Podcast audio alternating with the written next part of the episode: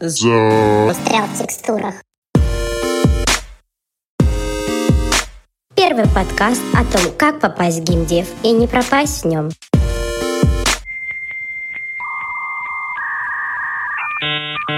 Так как мы не признаем малые формы, этот выпуск получился очень большим, и мы решили разделить его на два. Это первая часть. Вторая часть выйдет через две недели.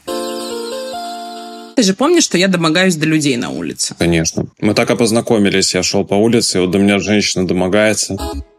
Вы лучше отдыхаете. То есть, чем меньше потреблять информации в день, тем больше можно иметь сил, как оказалось. А на третьем созвоне меня тошнило в тазик. Ну, потому что аллергическая реакция на работу. Подкаст выходит каждый второй и четвертый четверг месяца. Всем привет! Я Настя. Я 2D 3D художник, лид направления скинов и фичу-оунер. Я работаю в сфере создания игр.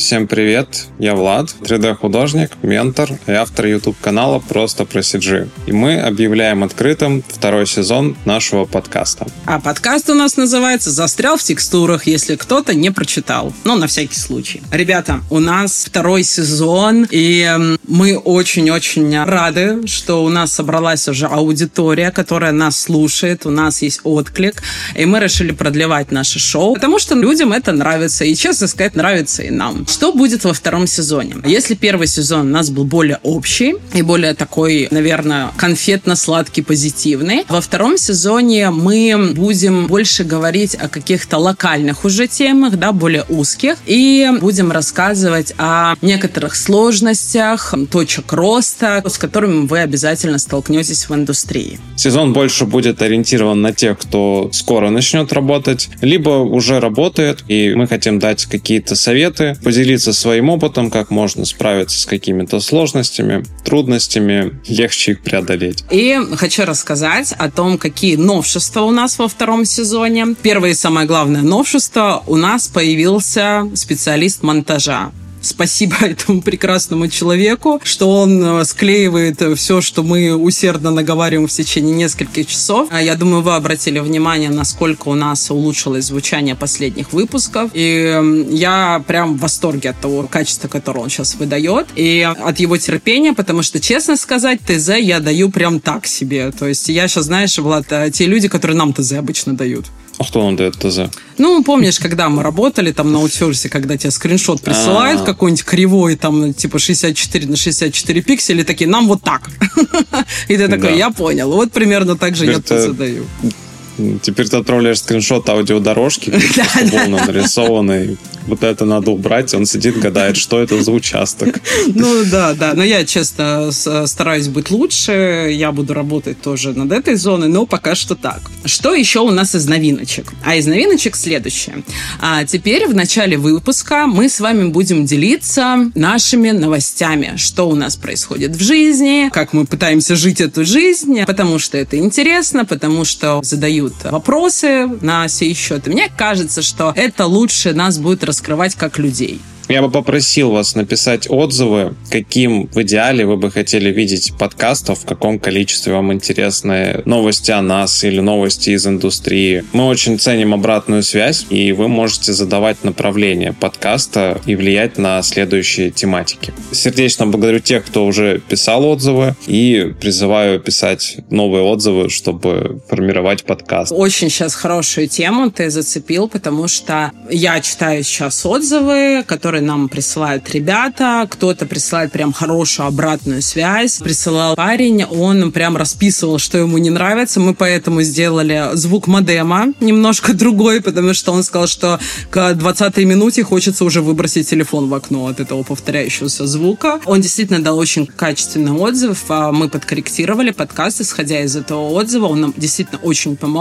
И, ребята, честно, вы присылаете иногда даже короткие сообщения о том, как вам нравится подкаст, подкаст, что он вас поддерживает, очень много новых фишек вы через него узнаете. Это прям греет мое сердечко. Пожалуйста, пишите еще больше. Очень приятно, ребят, вы именно этим нас очень сильно поддерживаете. Да, плюс по подкасту сложнее собирать э, обратную связь из-за того, что не на всех подкаст-площадках есть графа для комментариев. Пишите, пожалуйста, их в наш Инстаграм. Мы все читаем и обращаем внимание на конструктивный фидбэк. Это правда. Мы стараемся быть лучше и развиваться. Но еще это наш первый подкаст, поэтому мы, ребят, только учимся. Все вы понимаете, что когда ты учишься, не сразу получается хорошо. Но мы стараемся. Что у нас еще новенького будет? А будет, что в конце теперь каждого выпуска, чтобы вы дослушивали до этого конца, мы будем давать три рекомендации. Причем эти рекомендации, они могут быть по фильмам, книгам, по каким-то видео с Ютуба, по каким-то информационным площадкам. Это может быть все, что угодно, от чего мы кайфуем, что помогает нам в жизни, что интересно посмотреть, прослушать про индустрию. Очень рекомендую дослушивать выпуск до конца. Там будет прикольно. А в следующий раз будет в рандомном месте, потому что если мы сказали, что он будет в конце, то легко промотать до конца и послушать этот совет. Блин, ты хитрец. Я не подумала об этом. Ладно, я возьму это, намотаю на свой ус. Что еще? Мы решили в преддверии Хэллоуина сделать особый спецвыпуск, где мы будем рассказывать э, смешные и кринжовые истории из индустрии, которые где-то нам кто-то рассказывал, что-то случалось с нами. В общем, там будет над чем посмеяться. Прям очень рекомендую не пропустить его. Да, иногда, как уже по традиции, придется сказать, что это сосед друга зятя. И вообще все выдумано было. Не имеет ничего общего вся с история реальностью. выдумана. Да, и любые совпадения случайны. Весь подкаст художественный вымысел. Точно. И вообще мы здесь не работаем, да? Да, никогда не работали в 3D, в CG.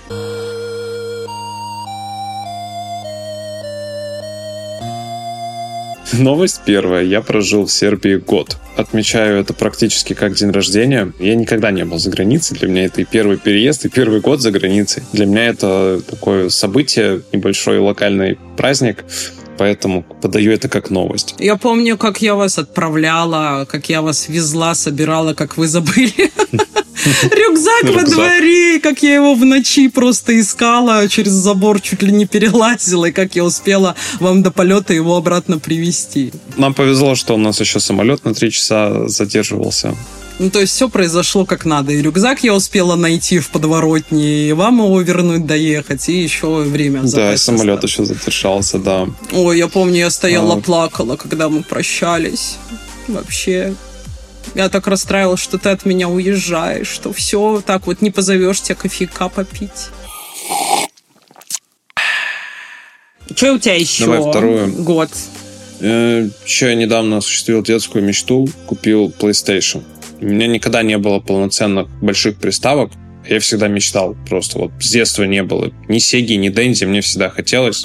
Всегда было у друзей. Решился раскошелиться, и вот теперь я могу поиграть в приставочку. Ага, а сейчас маленькая ремарка от меня. Мы с Машей планировали Владу дарить ее на день рождения. Влад не дотерпел месяц. Вот, Влад, ты бессовестный, потому что мы ну, гадали... надо было предупреждать. Ну как надо мы тебе такие, Влад, сюрприз, ты только ни о чем не догадывайся, ты себе плойку не покупай, да, но мы ничего тебе не говорили. Потому что мы прям обрадовались, когда пришла эта идея, ну, Маша такая, говорю, что дарить? Она такая, ну, то он плойку хочет. Я говорю, ну, давай эту плойку подарим. А потом Маша мне видео твое присылает, где ты радостно плойку распаковываешь. Я такая, да, черт, Влад, серьезно, сейчас. Так что мы не знаем, что тебе на день рождения теперь дарить, блин. А представь, сколько бы у тебя радости было, если бы мы тебе плойку подарили. Да. Да, вот так вот. Что у тебя еще третья новость? Да как будто их больше нету. Отлично. Но это все равно это кайфовые две новости. Такие огромный год в Сербии. Еще и плойка. Это главная мечта детства. Это вообще гельштальт, считай, закрыт. Да. И переезд, и плойка. Два гельштальта детских. Две, две огромных мечты. Да, это правда, потому что Влад мне очень часто рассказывал, как он хочет попробовать пожить за границей. И пускай немножко таким экстренным это все было решением, зато я Владу как не позвонила позвоню, а он уже, ну шо, как у вас там дела? У меня все потрясающе. Мне нравится слышать себя таким радостным и расслабленным. А у меня что? А у меня вообще все. Сейчас я нахожусь в Санкт-Петербурге, я приехала погостить. Я вообще в полном восторге, потому что Питер порадовал погодой. Я не помню, чтобы такое было, чтобы бабье лето держалось до середины сентября. Обычно это же дожди. А тут на прошлой неделе было плюс 24 градуса. И год назад я отсюда уехала. И я вернулась, мне было очень интересно посмотреть, как Питер изменился. Питер не изменился. Единственное, что, как все говорят, в Питере пить. В моем случае, к сожалению, это не пить, а ходить по врачам. Потому что у нас очень хорошая медицина, и я развлекаюсь тем, что вместо того, чтобы пить все шоты, я писаю во все баночки. Что еще? На прошлой неделе меня позвали выступать в школу на открытый урок. Это та новость, которую я тебе сказала, что я попозже расскажу. Рассказываю, это за интригой заинтриговала. Да, и я рассказывала старшеклассникам про геймдев. Что такое гейм-индустрия, как в ней выжить, как э, в нее попасть, э, какая она из себя, какие там плюсы, минусы. Это был очень интересный опыт, потому что, ну, во-первых, я с детьми давным-давно не общалась, а во-вторых, я вернулась в школу по своей воле, да, не думала, что когда-то такое будет. Поржала на тему, что я когда в школу заходила, я осознала, что я именно та троечница, про которую говорят, да ты будешь дворником работать. Тоже, а не секрет, как это произошло, как тебя пригласили? Думаю, очень интересный момент. Вообще не секрет. Ты же помнишь, что я домогаюсь до людей на улице. Конечно. Вот, да. Мы так и познакомились. Я шел по улице, вот до меня женщина домогается. Неправда, мы с тобой в офисе Про игры расскажу. Неправда. В офисе это было. Я помню даже первый наш день, как ты пришел в студию. Нет, я была в Армении, и я выпила томное пиво, и увидела, что неподалеку сидит парень, и у него в руках томик Достоевского. Это покорило мою душу. И так как я люблю болтать с людьми, особенно выпившая меня вообще хлебом не корми, там палкой не отгонишь. И я просто к нему подошла и такая, привет, чувак, там, давай поболтаем, пиво попьем. И оказалось, что этот парень из Армении, он преподаватель в школе, в которой я должна была учиться. То есть это у меня на районе. И я очень долго смеялась. Представь, насколько маленький мир, что мы познакомились с преподавателем моей же школы в другой стране. Питер, он, он жил в Питере и должен был преподавать в твоей школе, но он оказался в Армении и читал Достоевского в баре. Да. Ну, точнее, он уже преподавал в Питере, просто он приехал туда к друзьям, и мы с ним познакомились, и оказалось, что он просто преподаватель в моей же школе. Рассказал что-нибудь интересное из литературы? Он преподаватель английского. Из английской литературы? Нет, мы поржали. Он, когда меня пригласил на это мероприятие, чтобы провести открытый урок, он такой, слушай, ну ты можешь на английском ребятам рассказать, у них хороший английский. Я такая, ха, у ребят хороший, а у меня-то нет. Я говорю, я не готова позориться сразу, так, знаешь, с разбегу. Я говорю, давай-ка подождем, давай на русском. Но было действительно очень сильно интересно, потому что ребята очень активны. На удивление, кстати, подключилась девчонок дофига. Пацаны так, ну, более такие, как сказать, добра. Безразличные? Ну, не без безразличные, нет, но они словно более скромные, что ли. Да, без, без огонька. огонька, вот, да, без огонька. Mm. Тоже девчонки, вообще, две девчонки, они прям столько вопросов начали задавать, им так интересно. Потому что, знаешь, было так мило. Я всех отпустила, там, я всех отпустила, понимаешь? Звонок прозвенел, я говорю, ну, можно уходить. А я говорю, кто хочет... Звонок для учителя. Да, да, да, да, да, да, да. А я еще зашла, а, ребята в таком, знаешь, немножко шоке были, ну, сейчас форум опять вели в школах. А я захожу, у меня меня нос прокола, ухо в хряще, там кольцо стоит, татуировки на руках. Я еще в этой футболке как раз трейлхеда. Не такого человека они ожидали увидеть, когда им сказали, что придет специалист. Лектор. Да, придет лектор, который будет вам про гейм-индустрию рассказывать. И они на меня такие, знаешь, смотрели немножко, ну, не то что перепуганно, а с интересом, что они не ожидали, что такого формата человек придет. Вот. Ну да, есть ассоциация, что если кто-то лектор, преподаватель, придет человек в пиджаке, какой-то такой, в это, облизанный, чистый, ну, чистый. Чистый. Там, не знаю, без... А я вонючая пришла такая просто. Настя Чики-Пики. вот это, знаешь, которая подружка Монгола. Я имею в виду без пирсингов, без пирсингов и татуировок. А, ну, нет, кстати, у них преподаватель, вот как раз по-английскому, он сам татуированный, с пирсингом в ухе. Ну, он, конечно, в классическом костюме. Татуировки закрыты, но как бы он тоже молодежный. Кайфовый очень парень, прям одно удовольствие с ним общаться. Я думаю, блин, были бы у меня такие преподаватели английского в школе, школе, я бы, наверное, сейчас C1 уровня была. Ну и, в общем, да, и когда разошлись, и ребята, представляешь, такие милые, они меня окружили, и, знаешь, кто-то показывал свои работы, кто-то там спрашивал вопросы. А, я рассказала про подкаст, что, ребят, половина ваших вопросов, ну, можно уже сейчас их не объяснять, потому что вы можете послушать подкаст, и там будет все сказано. И они такие, да, что, серьезно? И мне так было приятно, потому что я давно не видела такой заинтересованности. И я, знаешь, вышла с таким чувством, думаю, может быть, случится такая история, что одному из а, вот этих учеников я, может быть, дала какой-то вектор, что вот он возьмет и начнет рыть вот в эту сторону, и, может быть, у него за счет этого как-то обернется по-другому карьера. Потому что, на удивление, вроде это молодежь, они как рыба в воде в информационном пространстве, но практически никто из них, кроме одной девочки, вообще не задумывался о гейм-индустрии. Ну, по-серьезному. Ну, конечно, потому что они не популярные, они можно узнать только где-то, я бы сказал, по специальному запросу. Наверное, просто вот так случайно узнать э, довольно сложно. А если не интересуешься и случайно где-то увидишь, наверное, внимания не обратишь. Ну да. А еще такая последняя новость. Я тут очень сильно заболела. Ну, сейчас уже не все прошло, но у меня была очень смешная ситуация. Что такое гейм-индустрия и ее негативные стороны? Это как раз одна из наших тем сегодня. У меня очень сильное осложнение началось. Мне прописали капельницы, там всякие препараты. И у меня произошло так, что понедельник у меня несколько созвонов. Созвоны обычно с видеокамерой происходят. И просто я на первом созвоне сижу прям с капельницей, знаешь, напрямую подключена. И у меня менеджер такие смотрят, ты что, с капельницей? Я говорю, ага. На втором созвоне я сидела с кислородной маской с Абзера, а на третьем созвоне меня тошнило в тазик. Ну, потому что аллергическая реакция на препараты. На работу, на работу. Да, да, на работу, да.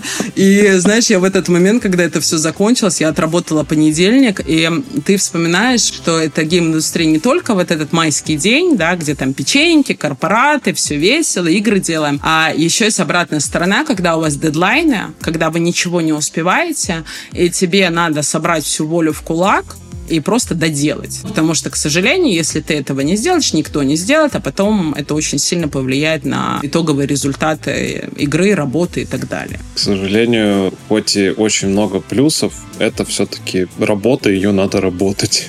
И не всегда получается просто взять вот так вот, и ты заболел, и на день уйти. Действительно, бывают горящие таски, но и задачи, которые ты не можешь, к сожалению, перенести. Да, конечно, не стоит забывать, что мы здесь не жизни спасаем, никто не умрет, если ты какой-то работы не сделаешь, но все-таки уровень ответственности, он немножко другой. Я закончила. Короче, я, Влад, нашла для нас идеальный вайн, который отражает нашу дружбу. Я тебе сейчас его включу. Мы с тобой как две крысы. Ты крыса крутая, а я крыса смешная. В первую очередь мы любим пожрать, но это так, чтобы всем понимать. Мы говорим, что никогда никого не осуждаем. Ну а так, на самом деле, немножко-то всех обсуждаем. Влад, ты какая крыса? Смешная или смелая? Немного, да, немного того, немного другого. Короче, это мы. Я на этот на риктон твоего звонка поставлю. А, спасибо. Ну, у нас еще с Владом появились свои стикеры с крыской. Мы теперь в переписках используем только их. И, кстати, э, помимо Я мерча... теперь везде их использую, они мне нравятся. Да? Я тоже. Мне очень нравится вот эта крыса, которая, типа, вынюхиваю. Такая, которая... Да, да, да. И э, еще возникла идея, помимо мерча, я даже знаю, у кого я хочу заказать, э, сделать стикеры еще наши отдельные. Чисто, знаешь, нашего подкаста, нашего комьюнити. Я думаю, что они тоже будут кайфово. Хочется, знаешь, собрать все, что нам нравится. С гейм-индустриальными шутками. С гейм-индустриальными, да. Гей-индустриальными. Ха-ха-ха-ха. Это как у нас один коллега постоянно ржал над э, словом невротик. Он подходил такой, невротик. И не в попик. И я прям такая смотрю, я думаю, да, отличная шутка, конечно же, великолепно. Но, честно сказать, он это с таким воодушевлением всегда говорил, что реально было каждый раз смешно. Да, в ей индустрии много невротиков. И не в попиков. А, кстати, нам делают комплименты за наш юмор. Они вам льстят. Да. Да. Нам пишут, что мы прикольные и недушные. Наверное, это самое главное, быть недушным. Алло. Влад, ты отвалился. Абонент временно недоступен. Перезвоните позже. Ребята, у нас сегодня тема трудности первого года в индустрии, о которых не принято говорить. Ну, мы поговорим. Но мы поговорим, потому что кто ж нас остановит, правильно? Правильно. Погнали. Первое, наверное, что хочется сказать, это свой опыт. Как обычно, у нас есть только свой. Мой первый год был просто лютый. Я бы еще раз, честно, не пережила бы. Ну, если меня поставить в такие же условия, мне кажется, я либо в больницу бы легла, либо в психбольницу, потому что нагрузки, которые были, я не верю, как я физически это смогла пережить. Ну, точнее, я и не пережила, потому что в конце первого года, ну, естественно, там не только работа в этом виновата была, но просто были и по жизни, да, там большой стресс, и на работе он был огромный, и физически очень большая измотанность, что в конце первого года пришлось полежать в больничке, потому что сердце стукануло. И мы потом ржали, когда я вышла, что нет невозможных задач, есть сердечные приступы в 30. Да, я помню тот день, когда мы работали. Мы еще тогда так я бы сказал, поверхностно были знакомы, но смотрю, приезжает скорая в офис, врач забирает, я типа, что, вообще происходит? И потом ты рассказываешь, что это было связано с работой. Может, сейчас чуть подробнее раскроешь, как это и почему это вообще? Или так со стороны был шок, и непонятно, что к чему привело. И самое главное, я бы попросил у тебя совет, как этого избежать. Я думаю, что это деструктивная практика. Смотрите, ребята, работа в этом не виновата. Не так было, что меня приковали на койк-батарее и заставляли работать. Нет, все произошло из-за чего? А, как я уже рассказывала в других а, выпусках, что меня в гейм-индустрию взяли с улицы. В отличие от большинства людей, у меня не было 3-5 лет обучения до этого. Я начала с нуля, с полного, и за три месяца я обучилась базовым каким-то вещам, и мне приходилось помимо работы еще и учиться сверху. И так как, естественно, как а, Джун вообще абсолютно нулевый, я ничего не соображала, мне приходилось все по 300 раз переделать, потому что я сама допускала ошибки. И это привело к тому, что я работала, постоянно задерживалась, то есть я уходила и в 10 часов, и в 11, иногда и в офисе ночевала, и на выходных приходила работать, и так как зарплата была очень небольшая, ну, что логично, потому что, ну, ты ничего не умеешь, почему тебе должны много платить? Естественно, мне надо было где-то подрабатывать, и получалось так, что я просто работала без выходных, то есть я либо работала в выходные на этой же работе, либо я шла на другую. И когда ты не спишь, нормально не ешь, потому что ты в постоянном цейтноте, ты не успеваешь даже иногда покушать, потому что ты просто из-за огромного количества задач ты забываешь, что тебе это надо сделать, и организм начал истощаться. Естественно, у тебя огромный стресс, потому что ты ни с чем не справляешься, и организм просто дал сбой. Ну, то есть тут надо понимать, что у тебя просто комплекс различных факторов. Это не просто работа, которая тебя до такого довела, а где-то часть жизненных обстоятельств, часть фактора того, что у тебя прям минимальнейший опыт, и его нужно за короткий срок как-то получить, чтобы быстро себя показывать, что ты нужный компании сотрудник, что не надо тебя обратно на улицу отдавать. Это не какие-то злая компания, которая меня насиловала, не позволяла мне выходить никуда. Нет, у меня очень был хороший коллектив. Это самый нетоксичный коллектив, который, наверное, я проработала за все это время, за всю карьеру. У меня был потрясающий директорский состав. Это было скорее отчасти, во-первых, мое желание, потому что каждый человек несет ответственность за свою жизнь. Мне очень хотелось добиться результатов, мне хотелось быстрее стать медлом, чтобы больше понимать, чтобы больше ответственность, следовательно, зарплата. И я просто надорвалась, ну, буквально. А у тебя как? У меня был, я бы сказал, относительно мягкий старт. Как вообще история началась? Не то, чтобы мне сделали relocate, э, я жил в небольшом городе на Южном Урале, обратился в компанию. По деньгам мы, грубо говоря, договорились на минимальную сумму для переезда. Та зарплата, с которой можно и аренду, и покушать. По деньгам мне предложили для позиции джуна нормально. Старт был, я бы сказал, относительно мягкий. То есть я также понимал, что я новичок, мне нужно зацепиться. Я старался старался максимально. Я не пересиживал, ну, может быть, немного пересиживал, но в среднем я сидел сколько положено, то есть там около 8 часов.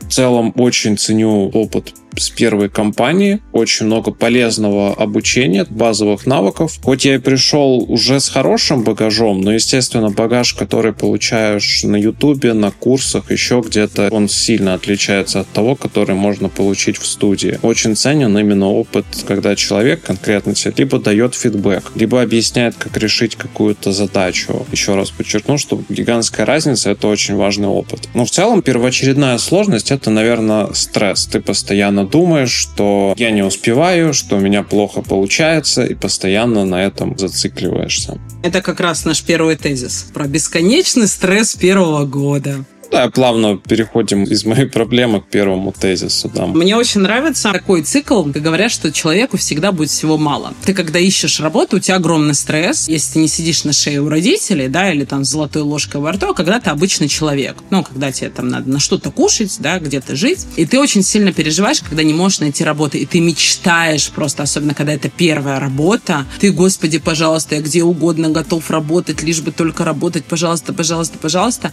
И вот этот момент, когда тебя приглашают на собеседование, и ты его потом проходишь, и у тебя столько радости. И ты такой, блин, все, жизнь удалась. Но эта радость длится ровно первую неделю. Она длится до первой рабочей задачи. Да, да, да, да, да, да, да, да. И у тебя начинается, я не знаю, как у других, я уверена, что есть люди там со стабильной психикой, проработанные, какие-то с очень жестким селф внутри. Я не такой человек. Ну, по крайней мере, на тот момент не была таким. Ты действительно, когда первая задача образовывается на первом рабочем месте, это огроменный стресс. И этот перманентный стресс, он никуда не уходит, потому что тебе разом надо обхватить такой объем знаний. А он не просто по профессии, что ты должен знать, а есть еще сложности отдельных проектов. Пример. Вы можете работать на каком-то движке, там, не знаю, Unity, и вы должны научиться, как выгружать этот движок, как фиксить баги этого движка, как внутри настраивать сцену. Это тяжело, особенно когда ты, ну, не привык, да, ты еще этого не знаешь. Как правильно выгружать таски, в каком порядке это делать, делается. Еще есть подпроекты особенности сдачи. От проекта к проекту они могут варьироваться, и варьироваться очень сильно. И ты все это должен держать в голове. И ты получается, что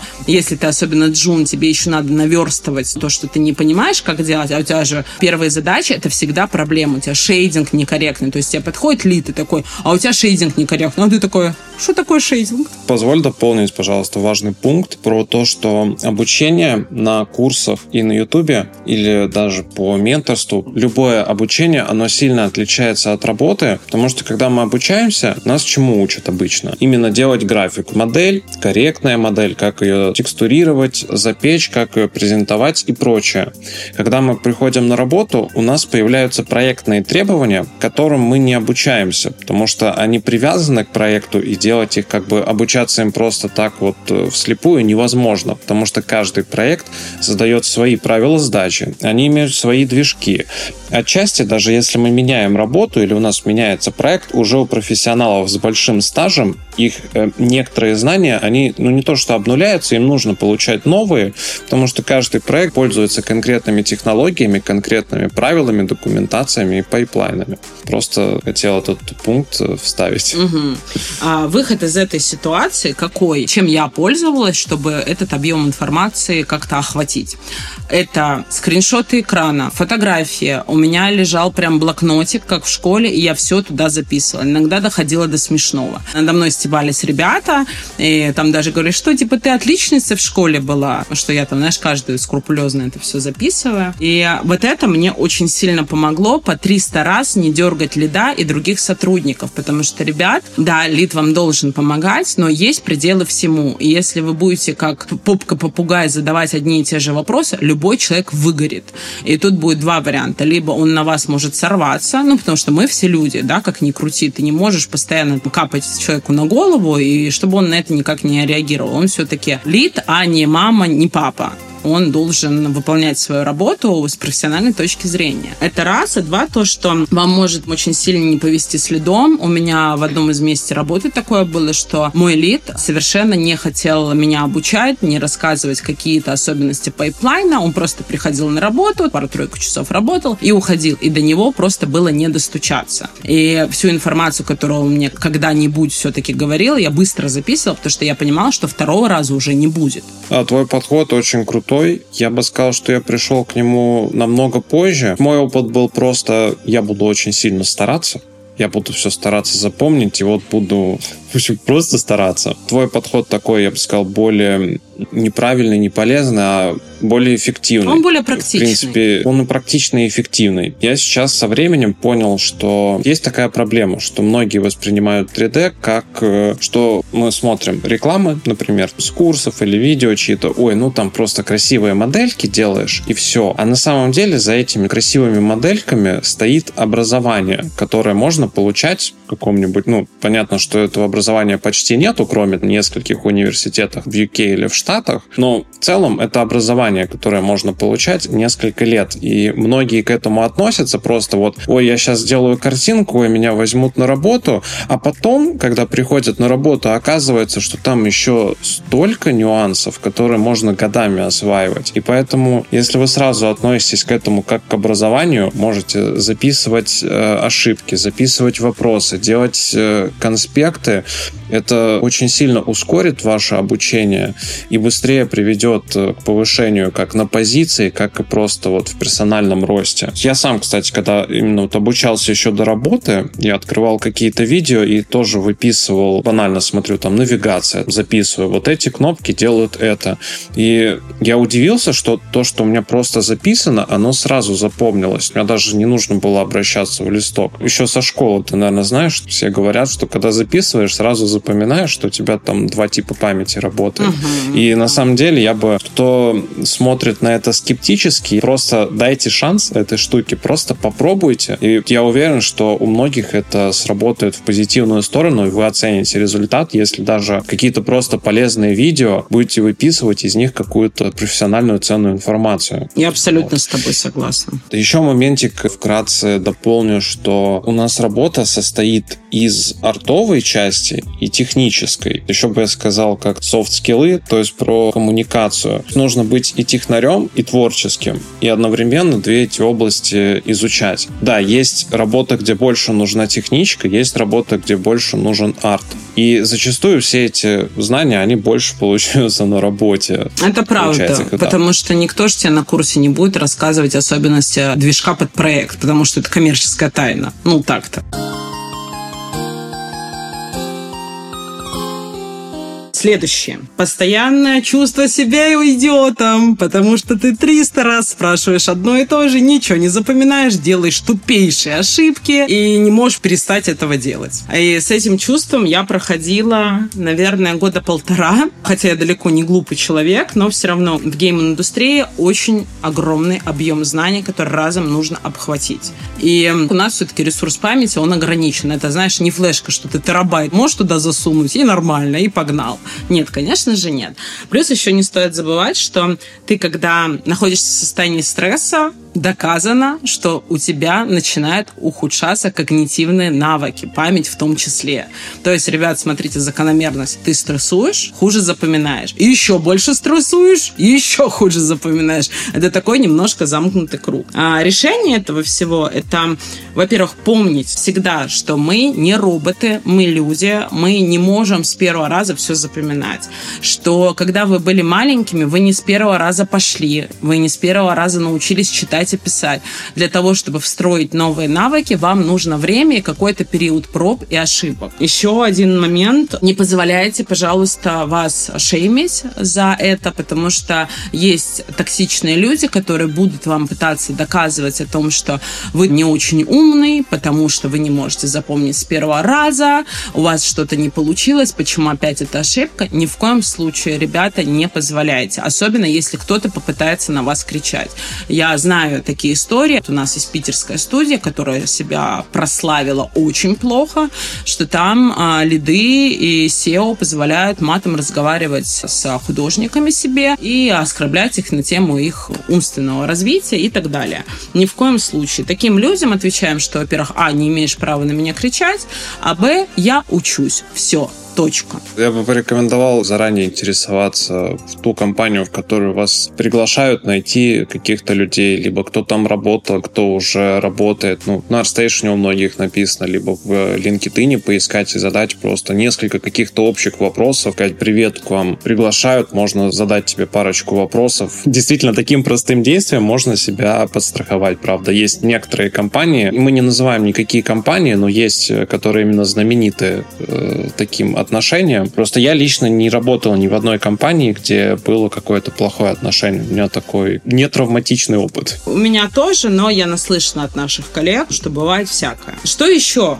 к этому можно сказать, что, ребят, смотрите, я по себе помню, вопросов 300 штук в день постоянно. Лида ты не можешь дергать, потому что он тоже человек, он устает от себя. Еще к тому же ему надо делать свои задачи. Как мы выходим из этой ситуации? Мы ходим по студии и спрашиваем других людей. Таким образом, вы распределяете эту нагрузку на нескольких человек, а не на одного бедного лида. Поверьте мне, всегда есть люди, которые могут ответить на ваш вопрос, потому что когда вы джун или начальный мидл, вопросы, которые у вас будут, они будут простейшие. На это могут ответить ваши коллеги. Я вот с этой проблемой, она у меня длилась, наверное, года два. То есть я постоянно чувствовал себя идиотом. Я делал прям тупейшие ошибки, которые я не мог заметить. То есть я мог в целом сделать работу, ну вот вроде все смотришь, красиво сделано, но у меня были такие мелкие ошибки. Либо я названия делал неправильные, либо какие-то мелкие нюансы упускал, но эти мелкие нюансы, они тоже ошибка, и где-то это может быть довольно грубая ошибка, которую заказчик может обратить внимание. Мне в студии посоветовали один из лучших методов — это чек-лист. У вас есть какие-то ошибки, вы можете даже к лиду обратиться, спросить у него, по каким пунктам мне проверять модель. И он может написать вам 10 пунктов, и вы делаете самопроверку. Ставите галочку на каждый ассет, работу, модель, простым языком. Вы подписаны, ну, просто себе как бы подчеркиваете проверил, проверил, проверил. Был еще совет. Все проверили, отошли на минут 15, поговорили с кем-то, отдохнули, выпили кофе, проверили еще раз. Если вы каждый раз сдаете с ошибками, можно проверить несколько раз, и это правда может подстраховать. Вроде бы со стороны я относился, ну что за идиотский совет, чем мне несколько раз проверять, чем мне по списку. Я прям упирался, что что вы эти советы мне даете, я же лучше уже знаю, я уже уже два года работаю. Но потом как бы поприпирался, понимал, что ошибки у меня не уходят, потом попробовал таким образом проверять, и действительно ошибки ушли. Потом уже как-то на уровне автоматизма уже чек-лист запомнился, и уже мозг просто запомнил, на что внимание обращать, уже ошибка не происходит. Я также до сих пор пользуюсь таким чек-листом, потому что сейчас у меня огромная нагрузка из-за того, что очень разношерстные задачи. Ты должен у многих людей проверить, построить пайплайн для них, и я прям себе также документ пишу. Я все равно допускаю ошибки, я что-то забываю. Но это из-за перегруженности задачами, но все равно у меня чек-лист этот есть. Он мне чуть-чуть, но спасает. Еще я хочу прям выделить, а, ребята, что ругать себя за это нельзя, но должна быть золотая середина. Вы делаете максимум, что от вас зависит. Чек-лист делаете, записи делаете, все видео, аудио, что поможет вам не совершать этих ошибок. Но помним всегда, ребят, мы обычные люди, все ошибаются, новички тоже все ошибаются. Более того, я немножко расскажу про внутреннюю составляющую компании в этом плане, чтобы у вас немножко ягодичные мышцы подражались. Начальство всегда два месяца берет запас на нового человека. Неважно, это middle, senior, june, всегда его результаты работы начинают оцениваться только спустя два месяца. Ну, здесь, конечно, есть один нюанс. Если совсем все плохо, то там, конечно, быстрее разговор да, произойдет. Но в среднем все-таки закладывается это время, так что не переживайте. Все понимают, что это новая сфера, новая индустрия. Не все как рыба в воде. То есть есть люди даже, у которых стресс, когда они новых людей видят за соседним столом. Я вот дополнил, что смотрят на человека в комплексе, а смотрят, на что человек обращает внимание, насколько он ответственный, как он общается. Недостаточно просто делать задачи, у вас может быть просадка. Вы либо не успеваете, либо какой-то навык не дотянут, но если в комплексе с вами, сотрудником, с человеком комфортно работать, никто не будет против вас. Если поставить себя на место лида, к вам пришел человек, Вы видите, человек старается, человек стремится к знаниям, у человека хорошая коммуникация, с ним приятно общаться. Никто не будет такого человека выбрасывать и просто ссылаться на то, ну ты не успел, пошел нафиг, нам такие не нужны. Это такого не будет. Смотрите на все это в комплексе. Если вы просто искренне подходите к работе, к задаче, никто не будет вас просто выкидывать.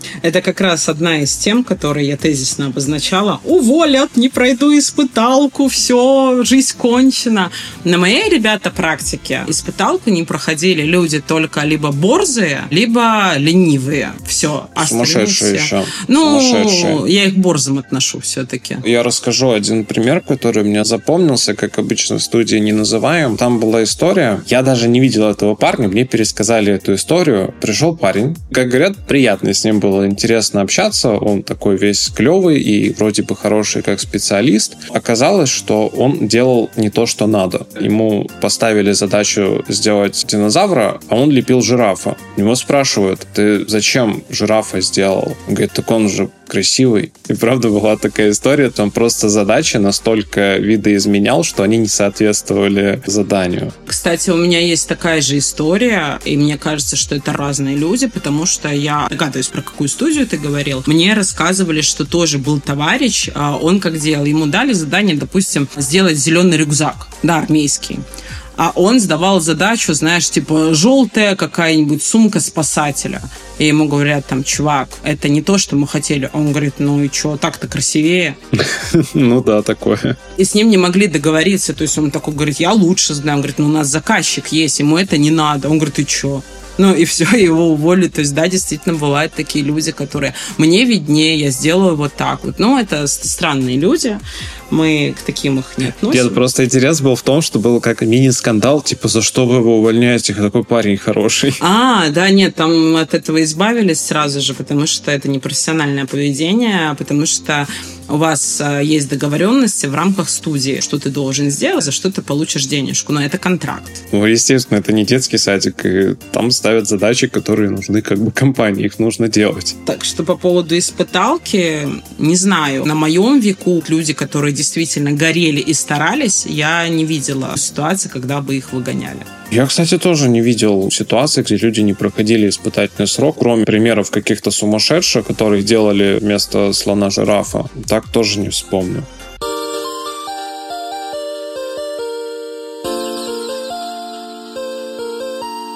Мы очень много назвали всяких негативных штук. Надо назвать позитивное, что помогает выжить, пережить и справиться с этим. Мое личное мнение, но другого у меня нет. Самое главное – это заручиться поддержкой друзей и единомышленников. Потому что это ваша стая, которая будет в моменты провалов, в моменты стагнации, отчаяния, будет вас толкать вперед. Я вообще не сторонник какого-то токсичного окружения. Я считаю, что если вам человек систематически говорит, что у вас что-то не получится, какие-то негативные штуки вам набрасывают, то нахер с пляжа сразу. Просто с разбегу. Жить и так тяжело, надо пытаться жить легко. И позитивные люди, ваша комьюнити вам в этом поможет. У тебя, Влад, как с этим с опытом? Мне попадались только хорошие коллективы. Я бы сказал, что я очень благодарен всем коллективам, в котором я работал за поддержку и за помощь. Я бесконечно благодарен ребятам, которые поддерживали на первых порах, которые объясняли для них уже простые вещи, и я бы сказал, даже просто по своей инициативе. Мне не приходилось кому-то постоянно капать на мозги, типа помоги, помоги. Ребята как-то старались сами. Просто видят, что я что-то не понимаю, им было не впадло просто подойти, показать. Или даже люди, которые которые видели, что я где-то делаю неправильным путем или не совсем корректно, они просто предлагали, давай покажу, смотри, тут можно сделать либо в два раза быстрее, либо в два раза проще. И это очень ценно. Я впитал эту культуру и тоже никогда не отказываю в помощи. Наверное, к этому я, знаешь, еще что бы добавила? То, что очень важно, чтобы у тебя было комьюнити, которое тебя поддержит, потому что, честно, без моих друзей, без моей мамы, без людей, с кем я познакомилась в первых студиях, я бы не выжила. А вот я бы сказал, родительскому или какому-то старшему поколению им нас чуть-чуть сложнее понять. Моя практика. Я сталкиваюсь с какими-то сложностями. То, что мы немножко уже перечисляли про стресс, про страхи какие-то. Либо чувствуешь себя идиотом, либо думаешь, ой, вот все, сейчас вот меня уволят. Ты можешь это рассказать кому-то, ну, родителям, например. Тебе, ой, да вы там совсем обленились, вы мышку не можете поднять, вот бы вас на завод. И я бы посоветовал поддержку больше искать в людях, которые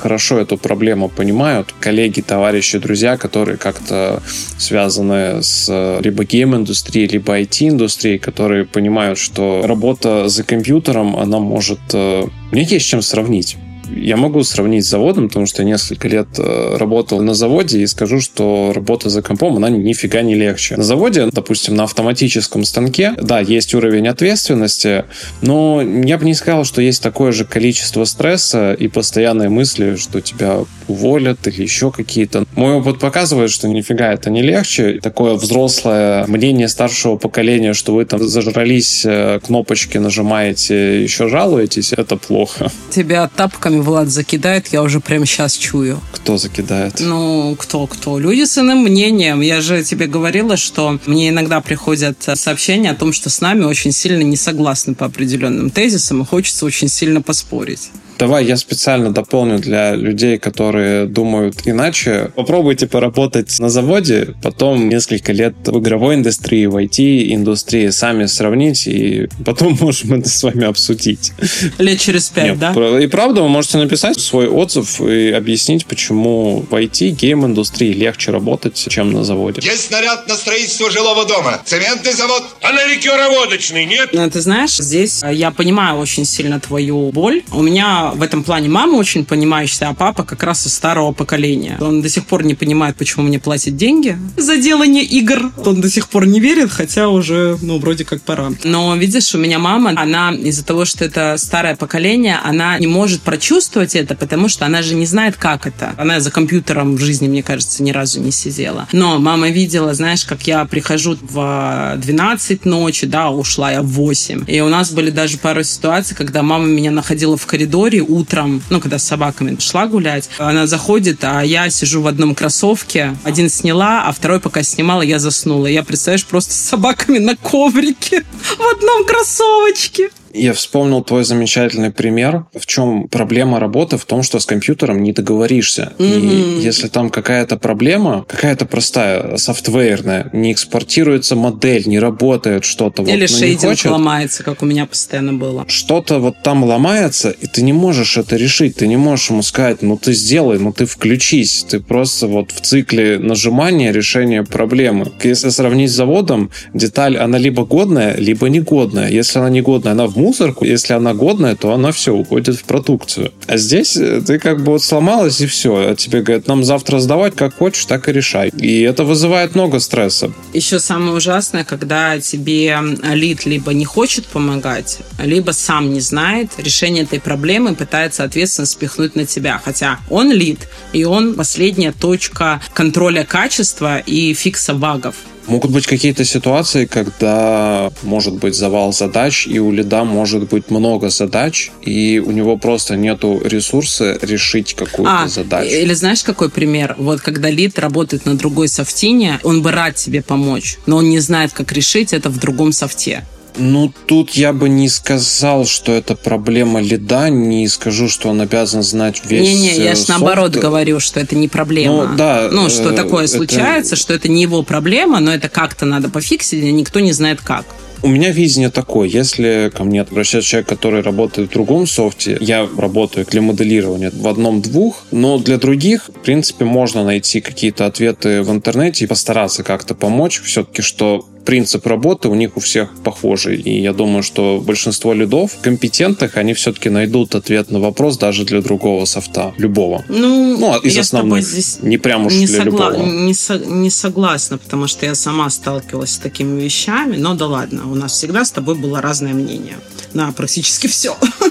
Давайте, знаете, что пройдем дальше. Я бы еще сказала, что, ну, это моя философия жизни в целом, и я в работе ее пропагандирую постоянно, что надо за все благодарить. Вот прям за все. Даже, окей, лид, ну, это часть его обязанности, вам помогать, вам обучать, так как вы там джун, мидл, неважно. Но вы же понимаете, что человек это может делать по-разному. Вот как тот лид, который вообще ничего не хотел мне объяснять еще и пытался меня как-то там шеймить, либо второй лид, который у меня, слава богу, появился после него, который просто со мной как с маленьким ребенком сидел, все по 300 раз объяснял. Он ни разу не позволил себе какую-то грубость в мой адрес. Или знаешь, вот как есть а, лиды, которые тебя как на кретина смотрят, ну и начинают с тобой разговаривать как с придурком. Ну, если ты что-то не понимаешь.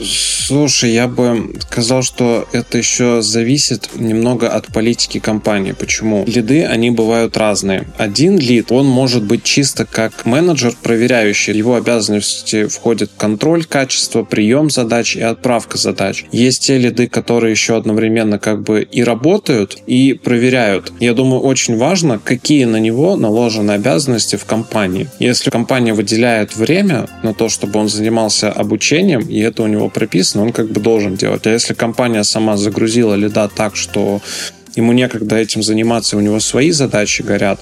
Тут я бы не мог полностью вину на него перекладывать, что он меня не научил. Тут как бы вопрос к менеджменту, почему вы так нагрузили лида, что он не может заниматься командой. А я же тебе не сказала про научил. Я имела в виду, что вот два специалиста в абсолютно одинаковых условиях. Один, который тактично, вежливо, с большим человеческим достоинством с тобой общается, да, во время взаимодействия рабочего, а другой, после которого хочется выйти и помыться хлоркой, немножко хлоригексидина, святой воды и прополоскаться. Я к этому философски отношусь. Если человек не может, не хочет, не умеет сделать такую компетентную поддержку, которую он еще там добавок обязан делать, я просто не буду к нему обращаться. Я поищу человека, который может нормально общаться, который открыт и может как-то поддержать. Не всегда это, Влад, возможно. Почему? Ну, смотри, допустим, ситуация, когда компания очень маленькая. Вот есть один лид одного направления, и все. И ты можешь обратиться за помощью только к нему. Да, тогда это проблема. Да. Придется как-то учиться общаться с людьми, с которыми тяжело общаться. Ну да, просто приглашаешь его во двор поговорить, выйти.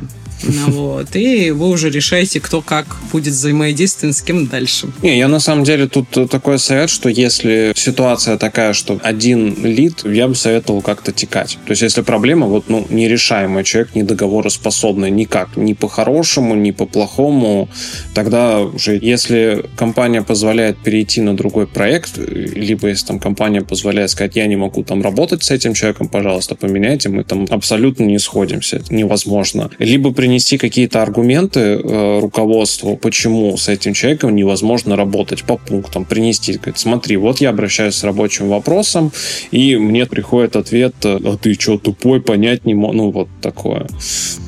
Если ничего не срабатывает, не переводят, не делают ничего с человеком, и человек вас не слышит, ну, лучше менять компанию, чем терпеть. Ага, это, как помнишь, это, ты мне рассказывал, что один из фидбэков на наш подкаст был «Перестаньте говорить, это будет в следующем выпуске». Ребята, да. вот я не знаю теперь, как по-другому это сказать. Тема, которую затронул Влад, мы будем ее освещать. У нас будет один из выпусков, прям это мы отдельно. Я сейчас готовлю очень большую психологическую базу. Общаюсь с когнитивно-поведенческим психологом на тему как раз как взаимодействовать с токсиками на рабочем месте. Ну, я немножко так приоткрыла завесу тайны, какие у нас будут следующие выпуски. Но в целом я общие советы дал. Я думаю, что для следующего выпуска я смогу что-то дополнить, но вот это прям ключевое. Это уже сможет вам помочь.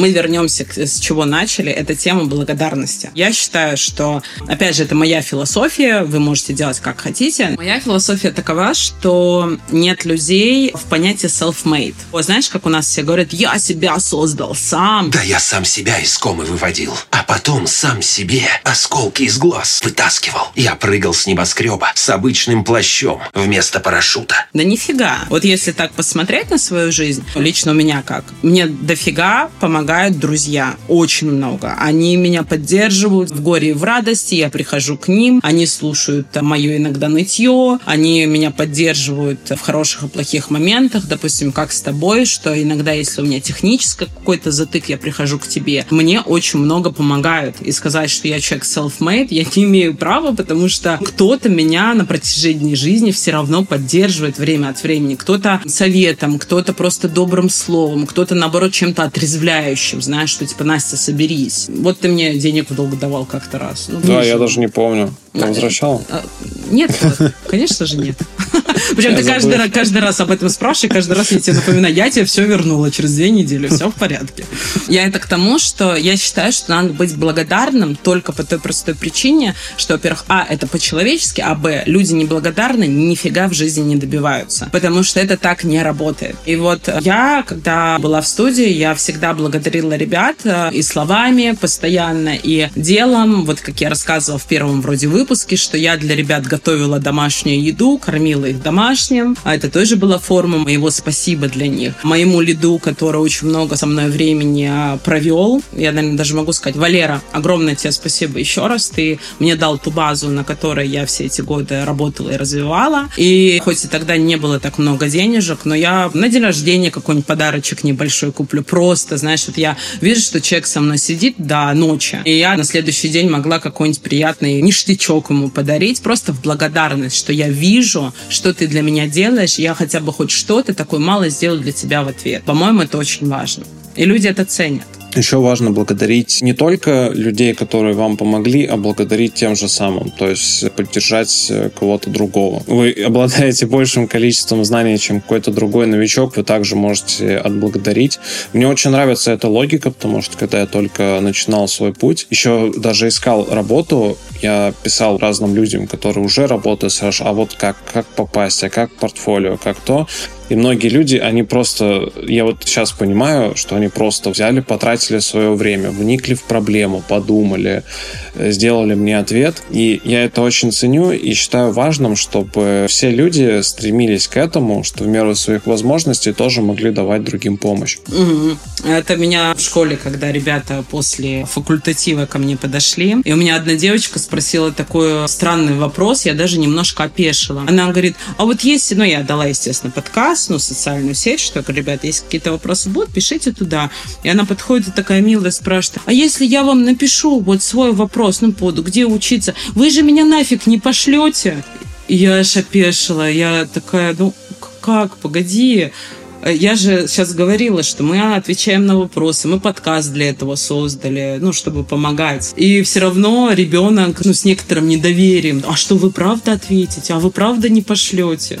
И я такая, знаешь, растроганная, смотрю, думаю, господи, ты мой птенчик. Давайте, знаете, что я очень хочу, немножко вот у нас сейчас маленький позитив был, да. Кстати, напишите, пожалуйста, нам обратную связь, что вы думаете по поводу благодарности и по поводу такого формата, наверное, как благотворительность реальности, можно так назвать. Я хочу перейти к моменту, который очень сильно меня пугал. Все вот это начало. Первое время у тебя просто встает жизнь на паузу, когда ты попадаешь в индустрию. У тебя нет ни личной жизни, у тебя нет свободного времени, у тебя нет времени ни на что. Мне очень интересно, Влад, как у тебя это происходило? Настолько ли по-разному у нас с тобой первый год происходил? Потому что я практически не жила где-то полтора года, наверное. Вот так вот. Я бы сказал, что любая работа, она занимает занимает большую часть дня около 8 часов. И тут дело не в гейм-индустрии, а в целом, что работа занимает 8 часов в день, и нужно заниматься планированием, делать какой-то свой личный ресурс-менеджмент для того, чтобы втыкать какие-то свои дополнительные дела. У меня я делал что-то, максимум усилий отдавал в самом начале карьеры, то есть это самый первый испытательный срок или испытательный срок уже во второй компании, потому что в первой я проработал меньше года. Потом я стабилизировался. Я понял, что я могу выполнять задачи в срок, в нормальном темпе. Как только были освоены основные вещи для того, чтобы выполнять свою работу, я как-то подуспокоился. Я никогда не сидел лишнего, потому что понимал, что я еще больше устану, завтра приду еще более уставший и как-то понимал, что это ничего не даст. В принципе, даже в одной из компаний объясняли все эти вещи, что не нужно перерабатывать, не нужно сгорать, и если у вас не получается, вы новичок, запросите время, объясните ситуацию. То есть в целом я бы сказал, что у меня какой-то баланс сохранялся. Я мог и погулять, и поиграть после работы, и всегда занимался и занимаюсь э, своим личным творчеством, но как бы идет в портфолио. Но я бы не сказал, что это прям задача портфолио в прямом смысле для поиска работы. Мне просто кайфово заниматься артом и делать его на ArtStation. Ну, думаю, что на первых порах всем сложно. Гигантский объем информации, и первые от трех до шести месяцев будет тяжело все это переваривать, и надо стараться хорошо отдыхать после работы. Желательно меньше информации после работы, либо в целом потреблять меньше информации я заметил, набирают популярность типа цифровых диет. Ну, по-моему, уже давно, кстати, они давно набирают популярность. Я заметил, что если сократить потребление информации, видео, рилсы, тиктоки, просто какие-то ленты, вы лучше отдыхаете. То есть, чем меньше потреблять информации в день, тем больше можно иметь сил, как оказалось. А если комбинировать новую работу, обучение, вкатывание и еще при этом с утра смотреть новости, рилсы и ленты какие-то листать, читать, читать. Я думаю, что мозг просто с ума сходит, и вы постоянно будете как отжатый лимончик. Я, кстати, исповедую, у меня есть действительно даже практика голодания, то есть я стараюсь, ну, раньше меня это была более частая практика, сейчас с этим более проблематично, потому что очень много проектов. Я на два дня полностью выключаю все не просто социальные сети, а весь информационный шум. Фильмы, музыка, все на свете.